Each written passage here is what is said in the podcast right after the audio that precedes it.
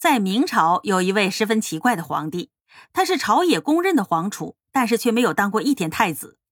十七年的王储生涯当中，他的头上只有一个亲王的头衔，直到继承皇位的前一天，他依然是个亲王。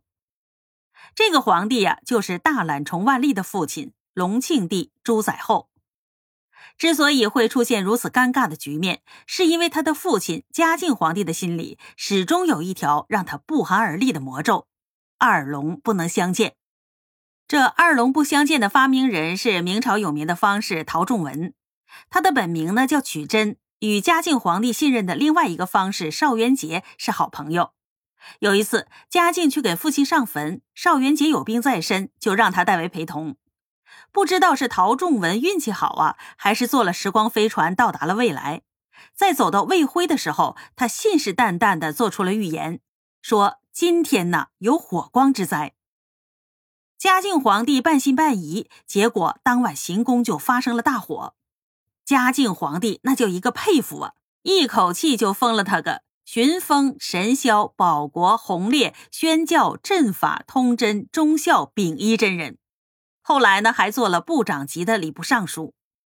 皇帝这么卖力的封他，他也十分卖力的回报，整天起早贪黑的掐着指头算命。嘉靖十三年八月，皇长子朱载基刚刚出生两个月就病死了。当嘉靖皇帝还沉浸在巨大的悲痛中时，陶仲文把自己的最新研究成果告诉了他，就是上面一段咱们提到的“二龙不相见”。大概的意思就是说呀，嘉靖啊，您是条真龙，太子呢是条乾龙，这二龙呢最好不要见面，否则呀，其中的一条龙肯定会倒霉的。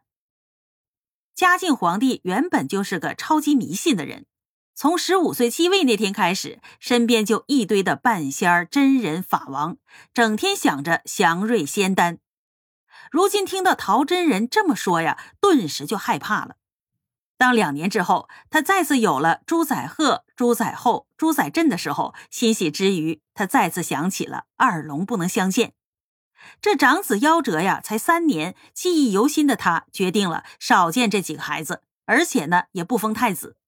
虽然是冷酷了点但毕竟自己和儿子的命啊是最重要的。大臣们不知道他的苦衷，早立储君呢是国家大事，绝不能拖延，所以他们纷纷的上书要嘉靖皇帝早下圣旨。嘉靖开始啊还扛得住，后来这奏书堆得有一人高了，他实在是受不了了，只好封朱载鹤为太子。但是他的父爱也仅此而已。此后，朱载鹤一天天的长大了，按照规矩已经过了上学读书的年龄。这嘉靖同志啊，就像后爹一样不闻不问，任由大臣们对自己喷口水。如果事情照此发展，没准儿啊，这朱载鹤能成为明朝的第一个文盲皇帝。可惜呀，上天没有给他这个机会，因为嘉靖的母亲出面了。这老太太呀，苦口婆心的找儿子长谈，这一次不行啊，就两次，时间久了，嘉靖啊只得投降了，允许儿子出阁读书。这一年呢，朱载鹤已经十四岁了。这太子出阁呀，不同于凡人进学堂，有一套十分讲究且程序复杂的礼节仪式，而且作为老子的嘉靖啊，必须到场。就在这仪式刚刚结束之后，朱载赫就病倒了，没多久就死了。魔咒果然是条魔咒。嘉靖皇帝事后一次次的想起陶仲文的话，这悔恨之余，他回复陶仲文的奏章的时候就写道：“早从轻劝，岂便有此啊！”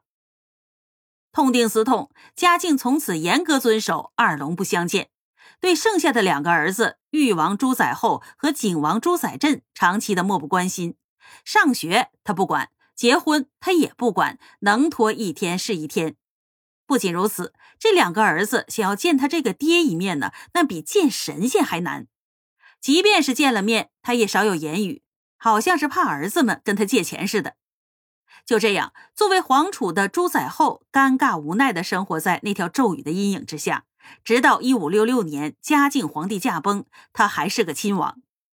这一年十二月二十六日，裕王朱载垕登基称帝了，彻底为二龙不相见的这条魔咒画上了句号。